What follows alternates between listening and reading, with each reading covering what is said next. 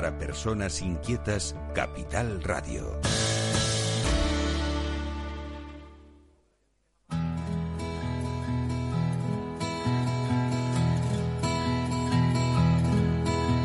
Comienza la caja de Pandora.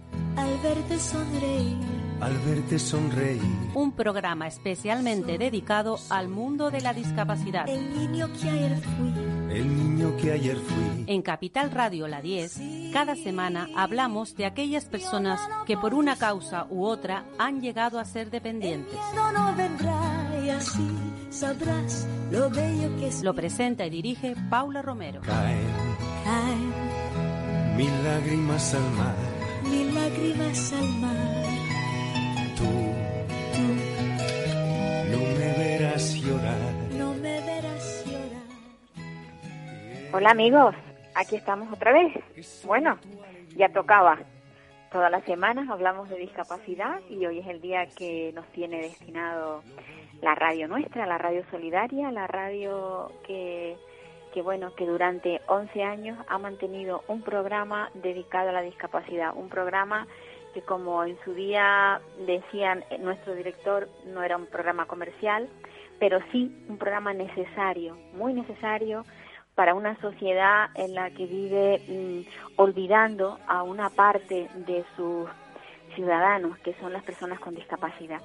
Y hoy queremos hablar del mundo de la discapacidad y de tratar de hablar de, de o sea, tratar de, explicar lo que es la inclusión, porque la inclusión es algo que se dice mucho, está escrito en muchísimos lados, pero la realidad es otra, no existe la inclusión. Y por eso se crean asociaciones que impulsan este, esta, estas ganas de incluir a las personas con discapacidad. Por eso vamos a hablar con la asociación DC, que, se, que, que en siglas, estas siglas quieren decir diversidad, sociedad inclusiva, ¿eh? Bueno, una asociación, una, una asociación que lucha con un proyecto maravilloso de autoempleo inclusivo. Vamos a hablar con Marta Martín Freire. Buenos días, Marta. Hola, buenos días, Paula. Bueno, pues nada, háblanos del proyecto porque cuando yo lo oí me pareció muy, muy interesante y ojalá esto salga adelante con mucha fuerza. Eh, bueno, pues eh, desde DC empezamos a, a, ver la necesidad de que nuestros hijos e hijas eh, pudiesen trabajar, pero pudiesen trabajar de forma digna.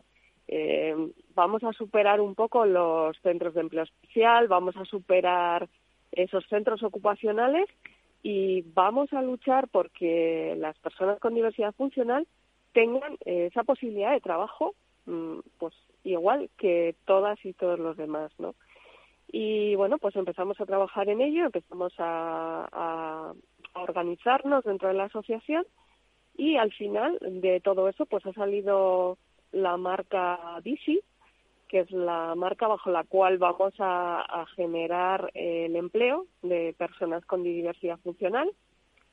Y eh, bueno, tiene distintas formas de, trabajo y dentro de, de, esas formas se entiende también el autoempleo, ¿eh? que las personas con diversidad funcional también pueden ser sus propios empleadores o empleadoras. Uh -huh. Y bueno, pues eh, ahí estamos um, empezando con el proyecto y, y esperamos que, que, salga adelante y bueno, esperamos, no, estamos seguras de que va a salir adelante. Seguro, seguro. Porque las ganas nos faltan, ¿no?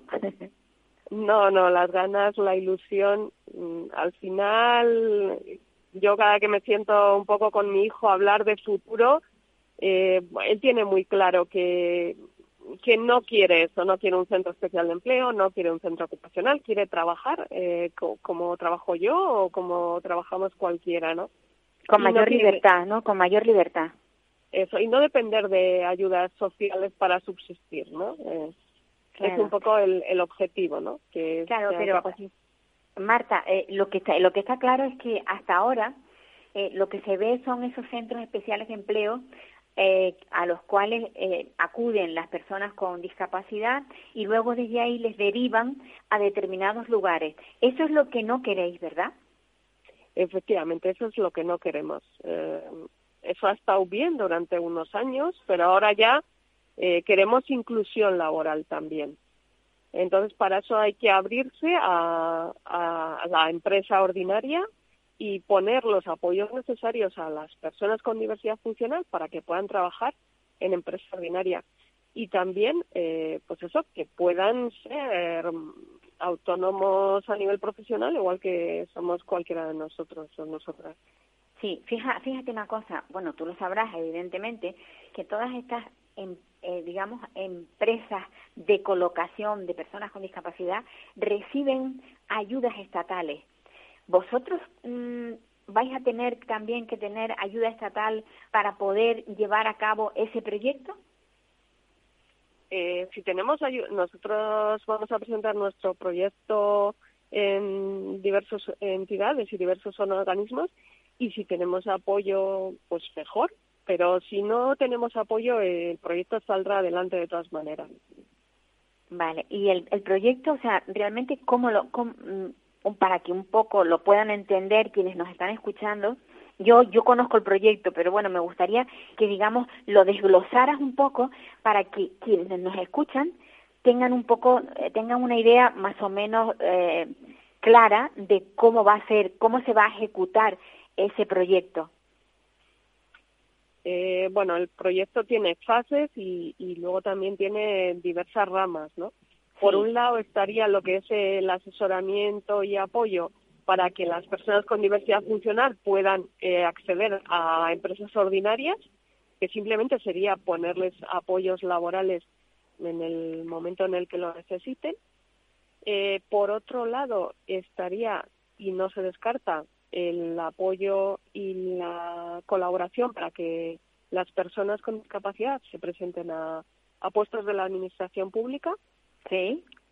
Y luego eh, desarrollar una distribuidora de productos de marca DC que eh, nuestros chavales y chavalas lo que hacen es eh, un valor añadido a ese producto, el empaquetado y la distribución. Hablamos de chicos con un nivel intelectual mm, eh, alto, bajo, medio, eh, como porque claro, dependiendo de su capacidad cognitiva, así tendrán que tener un empleo u otro, ¿no? Efectivamente, ¿eh? por eso hemos desarrollado distintos apartados que están en su fase inicial y luego hay previsto desarrollar un poquito más, pero en principio se busca que cada persona pueda eh, desarrollar el trabajo mm, en función de sus necesidades y con los apoyos que necesite. A ver, es decir, una persona eh, como yo, por ejemplo, trabajo siete horas al día, pero bueno, pues igual mi hijo puede trabajar por nivel de concentración cinco. Bueno, pues que trabaje esas cinco. Ajá.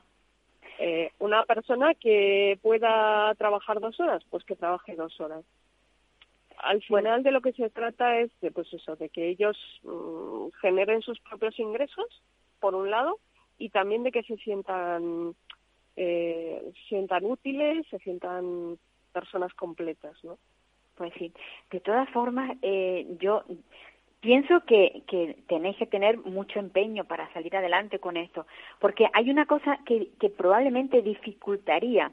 Eh, tú sabes que en la enseñanza hay muchos chicos que consiguen llegar a terminar sus cursos y al final no titulan porque no les dan el título.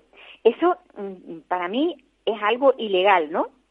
Porque si tú has estado estudiando y, y, llevas, terminas tu, tu grado y al final no te dan el título, el, el que no te den ese título también te va a impedir que tú puedas adquirir un empleo eh, mejor o peor, ¿no? Efectivamente, esa es otra lucha que seguimos en ella, que es que puedan titular. Ya se está, bueno, empezando a ver, eh, digamos, mm, esa posibilidad y si no, eh, desde nuestra asociación lo que potenciamos es que nuestros chavales y chavales eh, se presenten por libre a las titulaciones oficiales, ¿Sí? existe eh, sigue existiendo esa posibilidad, que es muy duro porque el camino pues hay que prepararlo y trabajarlo mucho. Y luego en la otra posibilidad son los certificados de profesionalidad, tanto de grado 1, de grado 2, de grado 3, que es otra salida para poder titular que bueno pues se ha explorado poquito pero que está ahí y que, y que nuestros chavales y chavalas ya han empezado a, a, a titular de esa manera. Ajá. ¿Vosotros son en la comunidad valenciana? Eh, nosotras estamos distribuidas a lo largo de toda España. Eh, Mi compañera Ana Solsona está en la comunidad valenciana, eh, pero bueno, pues yo estoy en el País Vasco, estoy en Vitoria. Ajá. Y al final es una necesidad que tenemos todas las personas de, del ámbito de la discapacidad, ¿eh? O sea, no importa en qué comunidad autónoma estemos. No, bueno, yo creo que lo importante es eso, que fuera que fuera algo que diera cobertura pues a todo el país, ¿no? A todas las personas que, que lo necesiten dentro de, de, de esta nación nuestra, que bueno, que a veces mm, pensamos que estos chicos mm, son hijos de un Dios menor. Bueno, nuestro, proyecto es a nivel estatal, ¿eh? No, está, no va a estar ubicado en, o sea, pues, la sede central evidentemente estará en Valencia, sí. pero lo que la Comunidad Valenciana, pero el resto de sedes estarán a lo largo de España en función de, de las necesidades de nuestros chavales y chavalas. Bueno, pues la verdad es que el proyecto pinta bien y va seguramente va a ser duro, pero con las ganas que tenéis y, sobre todo ese afán de que nuestros chicos lleguen pues donde tienen que llegar y que no les regalen nada, sino que sencillamente se aprecie su trabajo y su esfuerzo. Y no, nada mejor para ello que terminados sus estudios consigan un empleo como el resto de los ciudadanos, ¿verdad? Eso es, sí, es muy importante porque eso, el tener un empleo mm, les puede permitir tener una vida independiente también. Entonces, es muy importante para ellos y ellas. Pues sin duda. Marta, muchas gracias por participar en el programa nuestro, este programa que es para precisamente para esa parte de la población que está abandonada y que necesitamos semanalmente recordar que están ahí, que nos necesitan y que no, no, no, no solamente nos necesitan a nosotros, los que estamos cercanos a ellos, sino los que están más lejos también deben echar un poquito, arrimar un poco el hombro, ¿verdad? efectivamente. Y bueno, pues muchísimas gracias a ti que nos das esta oportunidad, ¿no? esa ventana al público. Un abrazo para Victoria, hasta allá. A Marta, que llegue el abrazo a Victoria. Muchas gracias. Un abrazo para ti también. Un abrazo.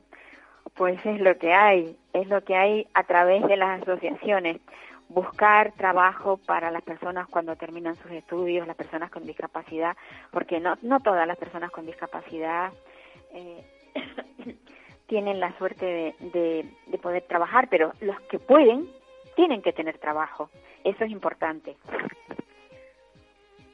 Y desde luego, para, para poder mm, desarrollarse eh, después de tener una discapacidad, lo, lo más importante es la atención temprana. Y hoy vamos a ver si conseguimos hablar con Miguel Yorca, este, este psicólogo que fue el promotor aquí en, Tenerife de del aula, un aula que se, que se está Miguel Yorca, bueno, decía yo que, hola Miguel Yorca, bueno, buenos días. Hola, buenos días, Paula, ¿qué tal? empezaba diciendo yo que, bueno, que, que Miguel Yorca es el, el, el psicólogo que en su día inició eh, lo que era la atención temprana en Canarias, ¿no? Y que, segui y que de eso hace muchos años y que seguimos todavía luchando por lo mismo, ¿verdad? Eh, sí, todavía estamos en esto. Bueno, nosotros ¿Cuántos años, ¿Cuántos años haces, Miguel? Nosotros hace 28 años Madre mía. empezamos a trabajar con, con niños con necesidades educativas en el aula que teníamos de psicomotricidad en la Universidad de La Laguna. Eh, a medida que em, esto se inició con un proyecto de investigación y luego los padres nos planteaban que no había dónde continuar el trabajo con sus hijos, ¿no? Eh, Canarias en esos momentos, bueno, y, casi que en la actualidad, hasta el año 2016, eh, era la única comunidad del Estado español que no, que no tenía un servicio de atención temprana para los menores que en el momento de nacer tuvieran algún trastorno en su desarrollo. Entonces, bueno, nos vimos casi que obligado con nuestro compromiso social a, continuar con, con, ese trabajo que se ha ido prolongando a lo largo de los años y luego eh, los padres mm, que, que, acudían al servicio se fueron organizando, se fueron constituyendo asociaciones y más tarde, en el año 2016, es decir, hace pues, ya va para cinco años, eh, el, un movimiento de reivindicación de que, que, queríamos que se estableciera una red pública de atención temprana.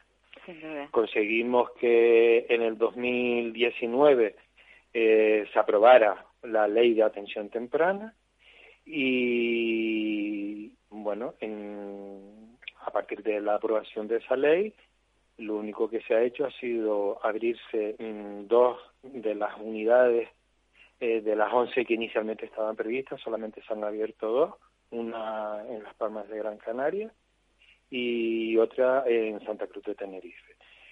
Unidades que además mmm, no están cumpliendo con los requisitos que establece la ley en cuanto a la contratación de, del personal. Es decir, falta todavía por contratar personal, pero y dar formación específica en atención temprana al personal que trabaja en esas unidades, ¿no? y seguimos reivindicando la necesidad de que esta red se extienda porque ah, nosotros mm, tenemos en nuestra previsión hay alrededor de 9.000 niños en Canarias que necesitan atención temprana. Se está atendiendo exclusivamente en, en estas dos unidades y por supuesto hay una demanda tremenda eh, y una lista de espera inmensa para poder eh, recibir esta atención temprana y por otro lado solamente está en las islas capitalinas y, y no hay ninguna en las islas menores. Sí que es cierto que a través de los cabildos hay algunas asociaciones o fundaciones que están prestando ese servicio, pero que nosotros no entendemos que no es la red pública que nosotros estamos reivindicando, porque en muchas, en muchas ocasiones los padres tienen que pagar es, mm, al menos una parte de ese servicio. Y consideramos que es un derecho de la infancia que debe ser universal y gratuito. Sin duda, sin duda. Ah, lo que sorprende, desde luego, es que haya 9.000 niños ahí, mm, porque claro, cada día puede nacer un niño con un problema. Y, y como, como dice eh, el, el, el proyecto es atención temprana, si no se le atiende de forma temprana, al final ese niño eh, no va a desarrollar todo su potencial porque no ha tenido los estímulos suficientes, ¿no? Como antes se llamaba estimulación precoz, ¿te acuerdas? Sí, sí, Yo lo recuerdo así por mi hija, porque me decía, no, es que hay que darle estimulación precoz, luego pasó a atención temprana, pero, pero, pero en realidad es una estimulación precoz lo que hay que darle, ¿no? Claro, lo antes posible, porque los dos primeros años de vida son fundamentales, que es cuando más plasticidad tiene el cerebro. Entonces, las posibilidades de que eh, nosotros a través de la, de la estimulación consigamos eh, mayor conexión interneuronal que pueda suplir las dificultades que pueda tener ese menor, eh, estaremos mm, trabajando en una prevención de futuro, es decir, eh, eh, el objetivo fundamental de la atención temprana es que en, en, en, en, un futuro tengamos las, el menor número posible de personas dependientes. Es decir, que si los trabajamos de pequeño, de menores, podrán tener una vida autónoma. Si no los trabajamos de pequeño y cuanto antes posible, porque como hablo del tema de la plasticidad, eh, mm, pues eso tendremos que invertir en el futuro en ayudas para la dependencia, en ayudas para, para poder seguir eh, manteniendo a estas personas eh, eh, con una cierta calidad de vida. Entonces, hay que entender que la atención temprana es eso, una, es una labor preventiva y de prevención de futuro. Muchos niños de los que son de atención temprana a lo mejor lo que necesitan es un apoyo puntual, como puede ser el caso de los niños que nacen de forma prematura, que para evitar que, que tengan dificultades cuando lleguen a la escolarización, eh, se, se, les preste la atención inicialmente, ¿no? Entonces de ahí la importancia y no entendemos cómo el gobierno no tiene en consideración esto que, que, que es un derecho, es un derecho de la familia y es un derecho del menor. Miguel, tú me, fuiste tú quien me mandaste el artículo el otro día de, de, de ese varapalo que parece que se le daba al Consejo. Eh, realmente, ¿por qué? qué? ¿Por qué se ha parado ahí? ¿Por qué tenemos, qué escollos hay para que esto no siga adelante? ¿Qué está pasando? Mira, vamos a ver nosotros hemos denunciado por activa y por pasiva el incumplimiento de la ley. La ley fue una propuesta que se presentó en el Parlamento a iniciativa de la plataforma de atención temprana, fue aprobada por unanimidad. Eh, nosotros el mes pasado solicitamos una comparecencia en la Comisión de Sanidad para recordarle a los grupos, a todos los grupos políticos que tienen presencia en el Parlamento de Canarias de que la ley se estaba incumpliendo.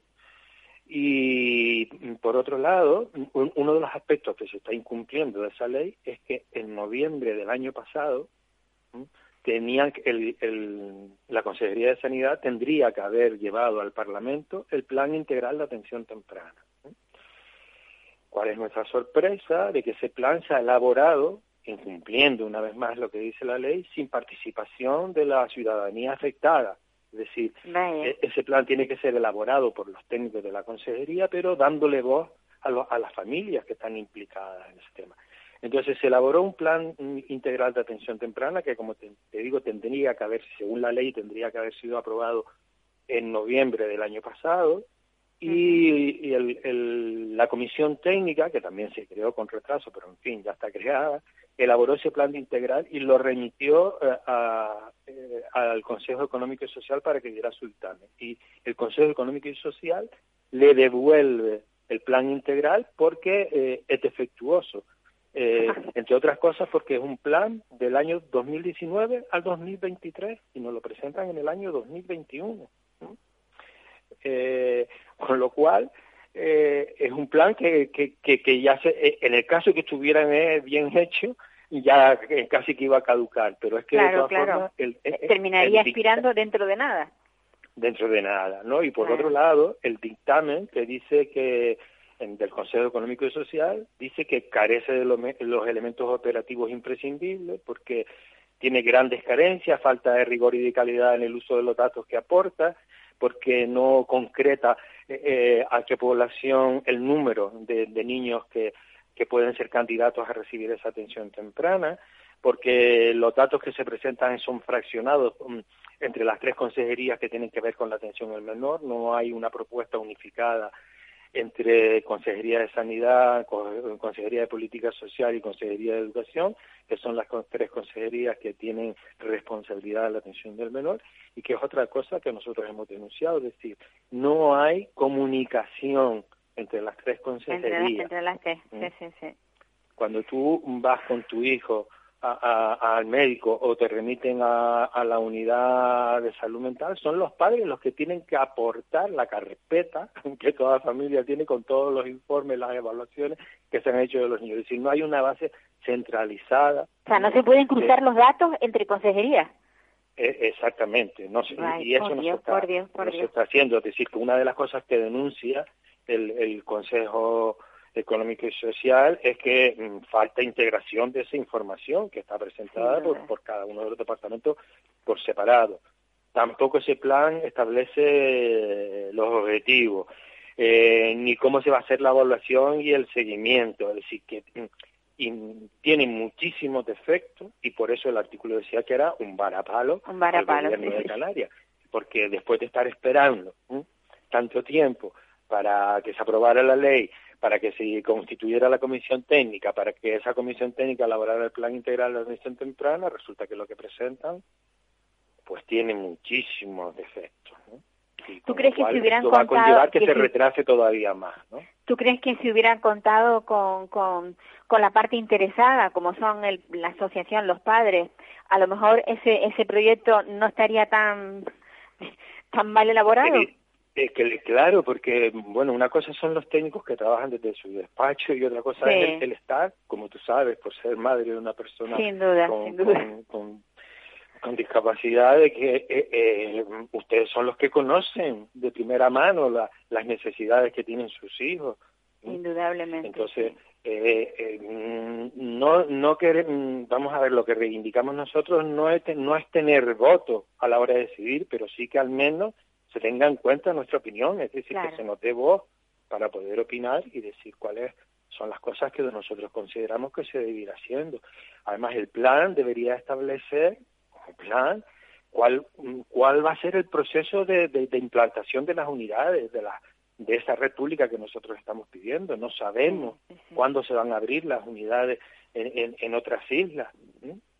Ayer hablaba con una compañera de la isla de La, Palma que, que están prestando atención a través de una fundación y me decía que están atendiendo ellos de forma, digamos que particular, porque no es una cosa mm, del, que dependa directamente del gobierno, están atendiendo a 62 niños. Cifra que más o menos se asemeja a lo que pueden estar atendiendo la unidad de, Las Palmas y la unidad de aquí de, Tenerife. La compañera me decía que tenía lista de espera y que cada día, cada día llaman familias para que mm, plantear que tienen un hijo con, con dificultades y que quieren que se les evalúe para que se les empiece a prestar atención. ¿no? Si, si hay 62 niños en la isla de La Palma que ya están siendo atendidos y tienen lista de espera, imagínate lo que puede ocurrir en la isla de Tenerife y en la isla de Gran Canaria. dependiendo dependiendo del número de habitantes, pues mayor es la demanda. porque las investigaciones lo que, lo que dicen es que a, lo largo de estos seis primeros años de vida, entre el 8 y el 10% de los niños van a presentar algún trastorno en su desarrollo. Entonces, pues estamos hablando de es esa cifra que nosotros calculamos que son alrededor de 9.000 niños. Y si, y si no fuera así, que nos lo desmientan y que con los datos nos planteen cuál es la población diana sobre la que tiene que incidir este plan integral de atención temprana. Pero es que el plan que han presentado lo han hecho con, con, con los datos del 2016, es decir, que ni siquiera se, se tomaron la molestia de actualizar los datos. O sea, es una cuestión asunto lamentable, Paula. Pues sí, sí que lo es. la de veces que hemos hablado, Miguel, tú aquí en este programa, también la asociación sobre la atención temprana. Es que da pena pensarlo, porque yo llevo 11 años detrás de este micrófono y 11 años que llevo hablando de atención temprana. Y también quiero hacer hincapié en una cosa. Fíjate que no tiene nada que ver el color político que haya en el gobierno. A todos les importa por igual.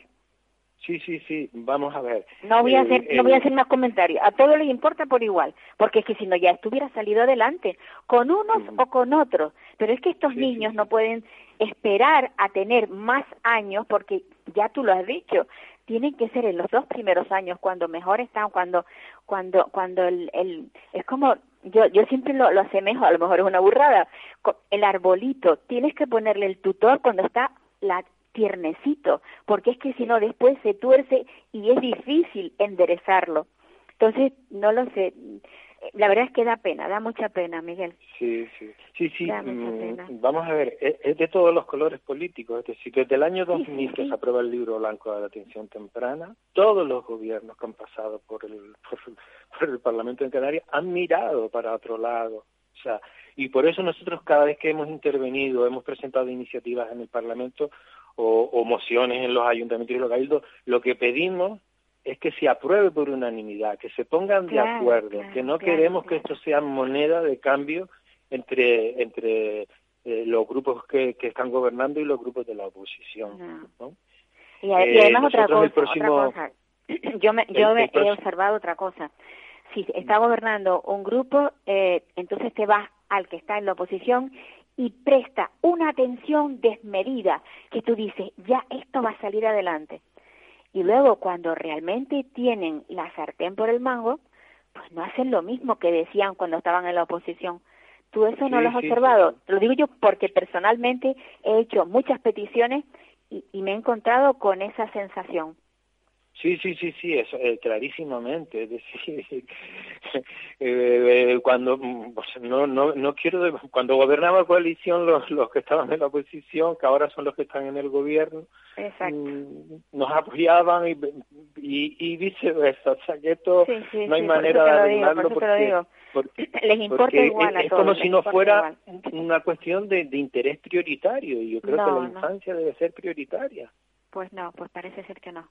Miguel, seguimos. Nosotros, de todas formas, a nivel informativo, te digo, el juez, eh, a raíz de la, del dictamen del Consejo Económico y mm. Social, el, nosotros ya habíamos presentado una queja ante el diputado del Común y el diputado del Común nos llamó al justo ese mismo día para, para darnos cita para este viernes. Esperemos que con la intervención del diputado del común algo se pueda avanzar, aunque ya te digo que en la, la queja nosotros la habíamos presentado en enero y la única consejería que ha contestado a esta queja es la Consejería de Educación. Ni ah. siquiera al diputado del común le hacen caso en este asunto. Bueno, ni políticas sociales ni sanidad ha tenido la gentileza de contestar a la queja que se presentó ante el diputado del común. Pues es decir, es que tenemos motivos más que suficientes para estar enfadados y, y, decepcionados. Pues sí, hombre, sobre todo decepcionados, porque porque además que esto no espera, que, esto, esto, eso tiene que ser ya inmediato. Pues nada, oye, que, que seguramente en las manos del diputado del común, que tenemos un diputado del común estupendo, que se mueve muchísimo, a ver si él consigue lo que lo que la asociación no ha conseguido. Sí, eh, pues, tener su apoyo, sí. Que le dé un tirón de las orejas al, gobierno que tenemos ahora y a ver si toman más interés, porque lo que decía de un principio, a, a todos les importa igual, por igual. Yo no veo una diferencia, no la veo. No, no, no, todo el mundo mira para otro lado. Sí, Miguel, un abrazo fuerte. Que tú estás jubilado, gracias, pero, sigues ahí. Otra vez. Sigues ahí, ¿eh? Un saludo, un abrazo, grande. Bueno, pues esto, esto es lo que tenemos en Canarias, esta lucha que como decía yo al principio, mm, llevamos 11 años detrás de este micrófono, lleva la 10 Capital Radio, bueno, con sus distintos nombres que hemos tenido, porque recuerden ustedes que primero éramos Onda Sí, después pasamos a la 10 Gestiona y ahora somos 10 Capital Radio. Bueno, pues esta, esta emisora con, el director que hemos tenido siempre, con Miguel Ángel González Suárez, o sea, hemos tenido siempre el interés de que la discapacidad tenga una defensa a través de las ondas. Pues la atención temprana ha sido una de las cosas que hemos tenido siempre, siempre en mente no ha habido eh, un año que no haya, hayamos hablado de la atención temprana y seguimos igual. Es que es incomprensible.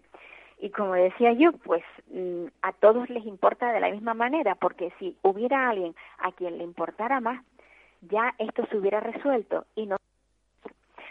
Con lo cual, pues seguimos aquí luchando por lo mismo.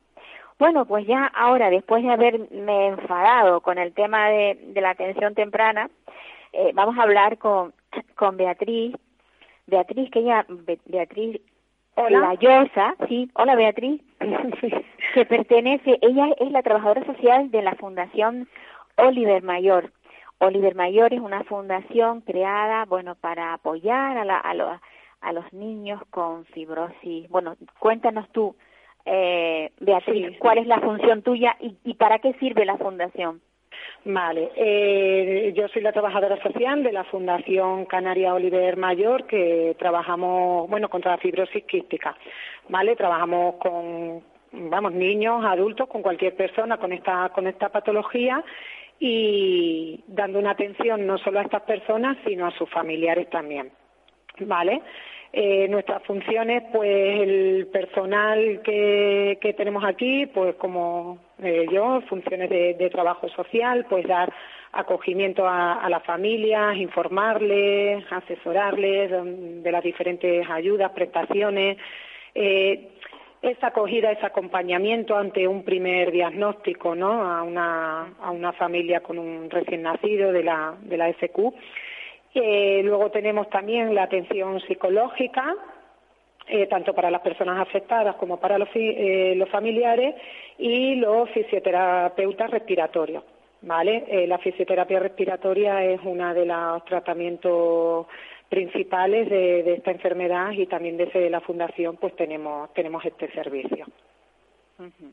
Bueno, cada año pues se celebra, mm, evidentemente sí, si todo esto estuviera cubierto pues a nivel de estatal mm, no haría falta que hubiera ni asociaciones ni, fundaciones. Sería sería todo eh, digamos eh, miel sobre hojuelas y no es así.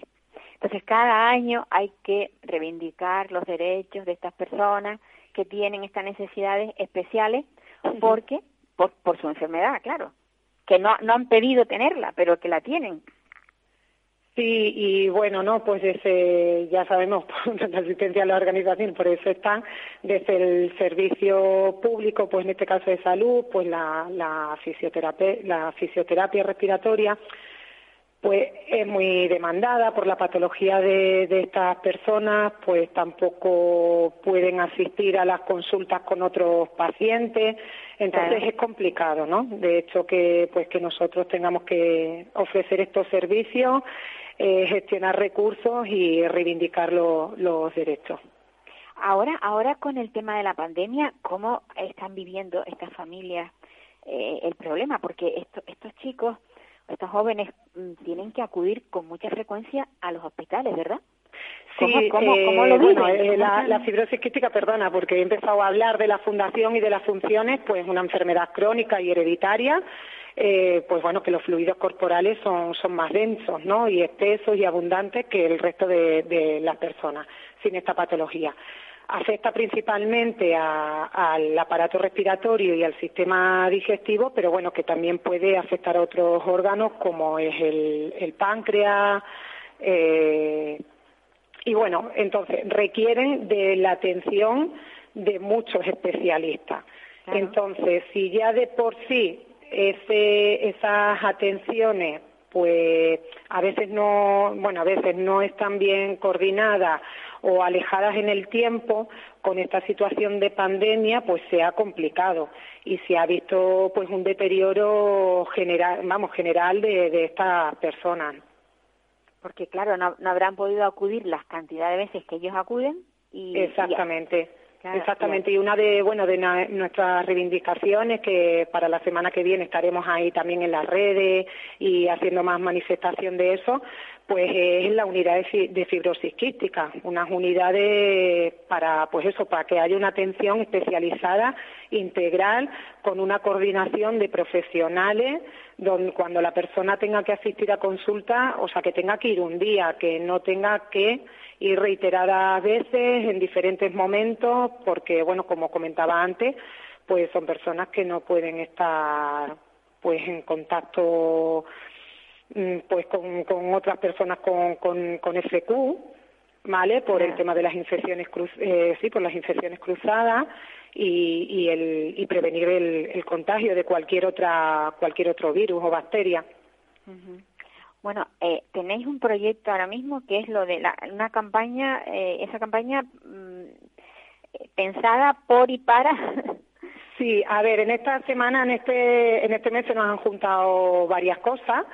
Eh, y bueno, una es la campaña del libro solidario, que con motivo del Día del Libro, eh, este viernes, día 23, pues bueno, del libro Una ventana al mundo de María Luisa Álvarez Molín, pues esta escritora contactó con las compañeras de la sede de Gran Canaria para proponerles pues la venta de su libro, cuyos beneficios son íntegros y destinados a nuestra fundación. Ah, qué bien. Entonces, bueno, pues para nosotros es un placer y desde que nos hizo esa propuesta, pues hemos, nos hemos puesto en marcha y hemos, nos hemos movilizado pues para, para la venta de, este libro. Eh, así comento un poquito el libro, pues bueno, eh, María Luisa es una psicóloga clínica y en él, pues, en una ventana al mundo nos cuenta eh, pues sus diferentes anécdotas, ¿vale? De sus años de experiencia como psicóloga clínica en una unidad de, de salud mental. Ajá. Sí, entonces yo no lo he leído, tengo muchas ganas porque he visto entrevistas de ella y la he seguido y bueno, parece que que se va a pasar un rato agradable, agradable, leyendo este libro y bueno, y al final pues tiene una doble doble intención, que pases ese buen rato y además pues tengas ese acto solidario con, con la Fundación Oliver Mayor. Pues sí, la verdad es que... Entonces, eso, bueno, pues animo a aquellos que o estaban en duda qué libro a lo mejor regalar por el Día del Libro o si no lo tenían pensado, pues ya tienen esta opción de una ventana al mundo y que si quieren pues adquirirlo solo tienen que contactar con nosotros pues por teléfono o a través del, del correo electrónico. Ajá, y el Día de la Madre que también está muy cercano, ¿eh? También está muy cerca, así que bueno, pues, nosotros lo más cercano del Día del Libro, pero lo pospondremos y seguiremos dando, haciendo difusión de, del mismo. Pues yo espero que se vendan muchos por, sobre todo por la, por la, por la fundación, porque cuanto más se venda, más se va a recaudar. Pues sí, y además eso, que todos los beneficios van, son íntegros para la fundación y en este año tan complicado, pues para nosotros y para todas las asociaciones, eh, pues el hecho de no poder hacer actos benéficos y hacer otro tipo de actividades ha sido más complicado. Y bueno, pues al final los servicios de la fundación pues, pues se mantienen un poco a base, a base de, estos fondos, de estas donaciones. Y una de las actividades que también ¿no? Eh, nos estamos movilizando bastante en las redes sociales, Facebook, Instagram, pues con, inauguramos también el servicio de, del Bizum para donativos. Eh, como esto es una, este libro solidario, como todo es para la asociación, pues entonces podíamos facilitar la forma de pago a través del Bizum. Entonces quisimos inaugurarlo también este servicio. Para, para tener más, facilidad.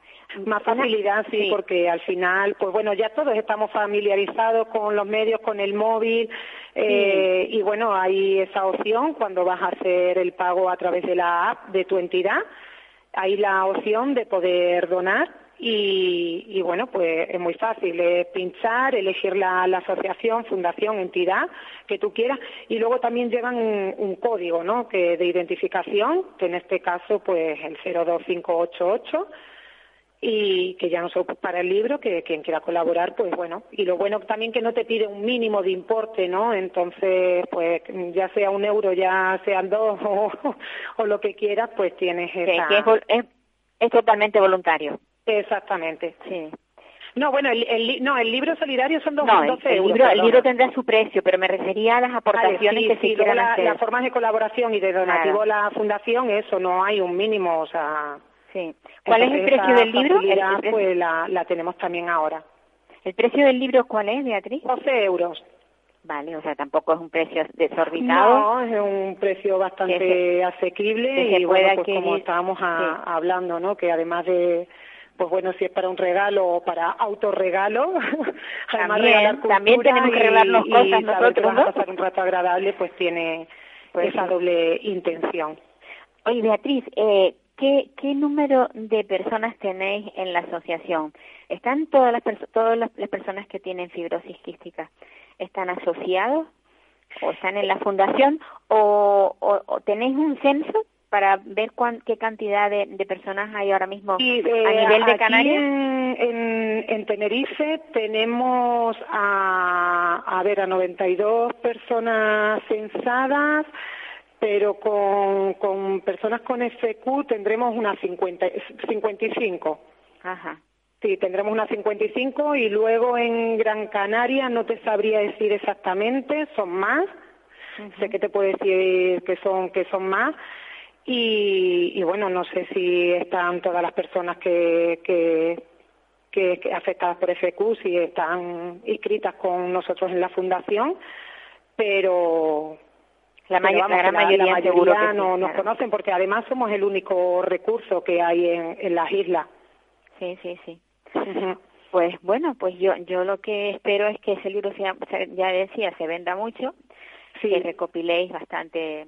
Sí, tampoco creo que sea demasiado, no no vais a ser los millonarios, pero bueno, una, no, bueno, una ayuda siempre es buena. Y además, pues bueno, pues también hacemos mm, la publicidad, ¿no? Del libro, ayudamos a María Luisa a dar a que conozcan una ventana al mundo que es así como como se llama. Así que sí sí que una, un, vamos desde aquí agradecemos a ella pues eh, esa iniciativa un título muy sugerente. Abre la ventana y, te enseñamos el mundo. Sí, sí. Y luego otra cosita, pues mira, para la semana que viene, el día el día 28, el miércoles, eh, celebramos el Día Nacional de la FQ y a lo largo de esa semana vamos a tener, pues bueno, tenemos ya organizadas y planificadas eh, varias actividades y eso, y vamos a estar también muy presentes en la eh, muy presentes en las redes, así que animo que, que nos sigan, Fundación Oliver eh, Mayor, y, y, bueno, que estén a fin de sensibilizar, de que conozcan qué es la FQ, a través de, pues, del Instagram también, de, de historias interactivas, pues poner un poco a prueba los conocimientos de la gente sobre la enfermedad, y ahí además aprovecharemos pues para dar tips informativos y y consejo tanto por parte de los profesionales de fisioterapia respiratoria como psicóloga, pues a las personas afectadas y familiares, pues con información relevante para su día a día. Beatriz, la semana próxima lo recordaremos nuevamente. Lo recordaremos, vale, exactamente. Venga, un abrazo. Sí, vale, pues nada, muchísimas gracias y, y, eso, que se animen a comprar una ventana al mundo, que, que, es muy fácil contactar con nosotros. con tengo, tengo, que dejarte porque tengo pendiente otra entrevista, me tengo que ir a Andalucía. Vale, pues nada, un abrazo. Gracias. Adiós. Bueno, nos vamos a Andalucía, nos vamos a Andalucía con, con otra fundación, la fundación de Antonio Guerrero y aquí vamos a volver a tocar el tema de, la atención temprana. También luchamos por todos lados para que las personas con discapacidad, cuando un niño nazca con algún problema, por pequeño que sea, que tenga esa atención necesaria en los primeros años de vida, que ya se llama temprana, pero que se llama temprana para que, para que se haga eh, en lo más pronto que se pueda dentro del, nacimiento. Y lo que no se puede esperar es a que pasen los años, como decíamos antes con Yorca. A ver si conseguimos hablar con Antonio Guerrero de Andalucía. Vale, pues aquí tenemos a Antonio Guerrero de la fundación que lleva su nombre. Buenos días, Antonio. Buenos días, Paula. Bueno, eh, mira, al principio de, la, de, la, de, las entrevistas he tenido a Miguel Yorca, también de atención temprana en Canarias, y volvemos a la atención temprana, porque es una vergüenza que sigamos luchando por lo mismo. Cuéntanos cómo está la atención temprana ahí en Andalucía. Pues mira, ahora mismo en Andalucía estamos eh, en un en un impasse, en un compás de espera, porque en octubre, el 10 de octubre de 2020, vencieron los acuerdos marcos y estaban llamados a ser sustituidos por un concierto social que iba a ser el nuevo marco legal con un incremento de precios y un incremento de sesiones y un incremento de niños atendidos en la atención temprana. Eh, llegado el día ese 10 de octubre, pues la mesa eh, técnica dice que, tiene que ampliarlo hasta el día 31 de diciembre porque no le daba tiempo a, a poder gestionar todos los sobres de los licitadores que habían que habían acudido. Bueno, pues nos quedamos esperando todo el mundo con la ilusión de que íbamos a abrir el día 1 de noviembre los CAI y vamos a recibir a más niños, pues bueno, pues nuestro gozo un poco en un pozo. Mm, llega el día 31 de diciembre y se nos dice que, que hay que hacer una nueva prórroga y que ya prácticamente con la promesa de que sea la última hasta el día 28 de febrero.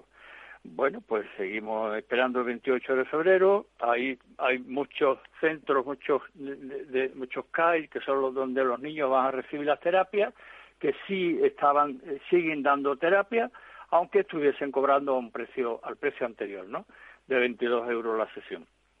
Pero hay otra serie de CAI, poco más de, una veintena, entre los que encuentro yo, que somos nuevos en el, en el sistema. Hemos hecho unos esfuerzos tremendos y titánicos mm, eh, económicos para montar unos CAI eh, del siglo XXI y al no estar nosotros en el anterior acuerdo marco, pues no hemos podido renovar un contrato donde no estábamos, con lo que nuestra situación es que soportábamos gastos y ningún ingreso.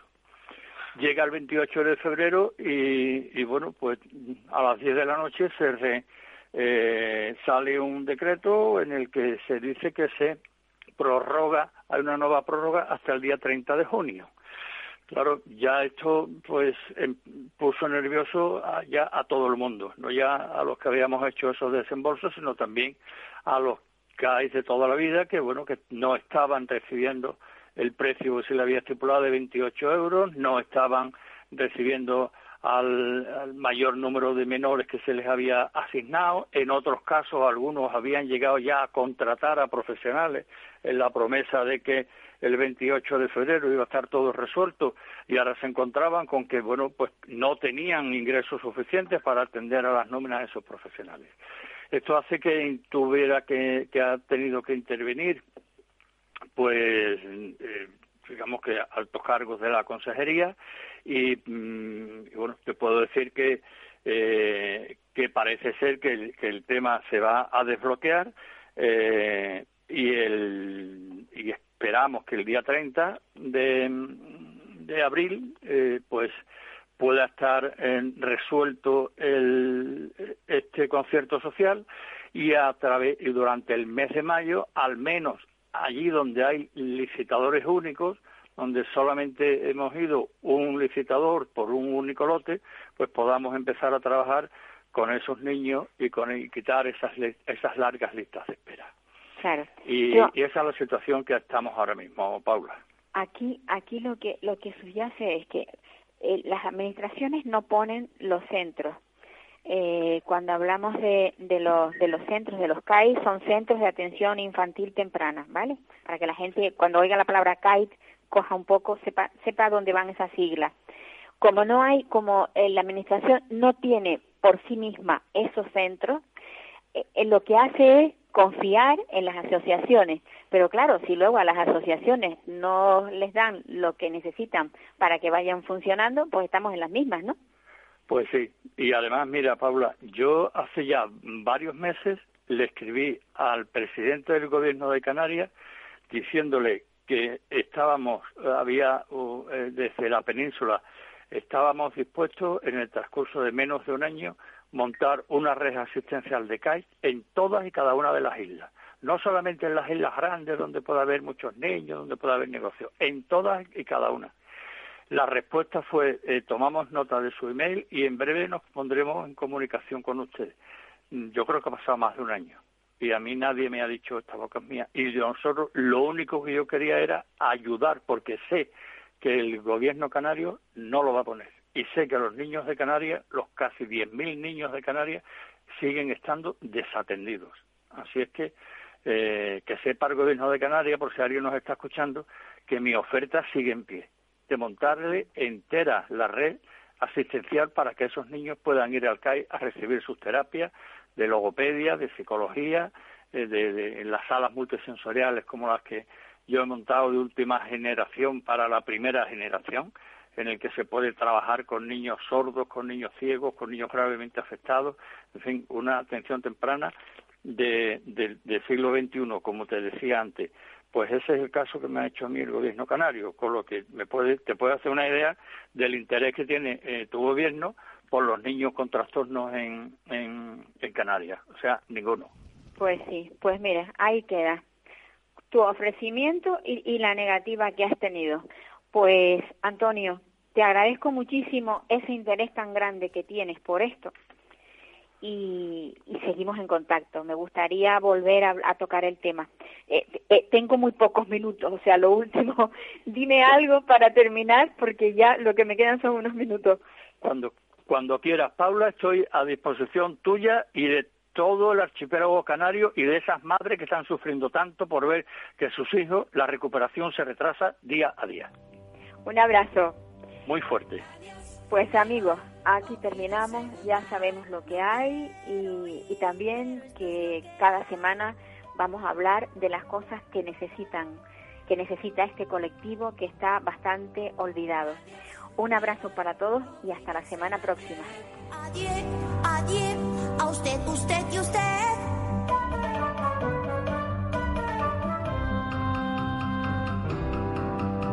Adiós, me voy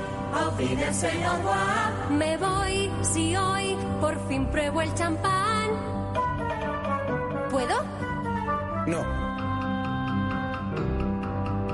Me voy, goodbye, en adiós. Me voy con un suspiro y un adiós, adiós.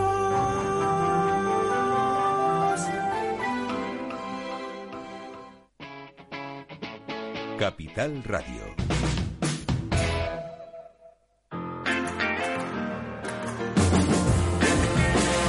Capital Radio. Música y mercados.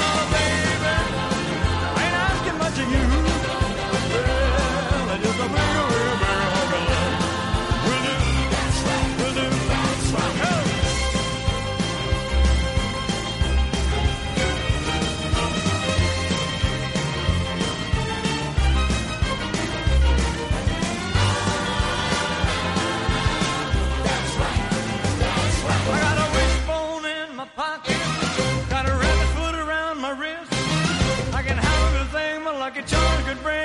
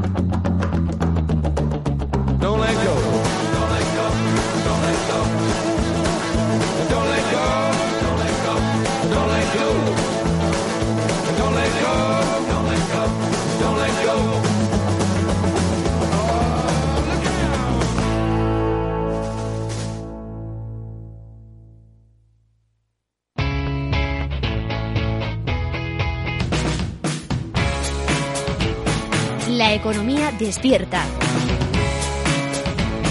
Capital Radio.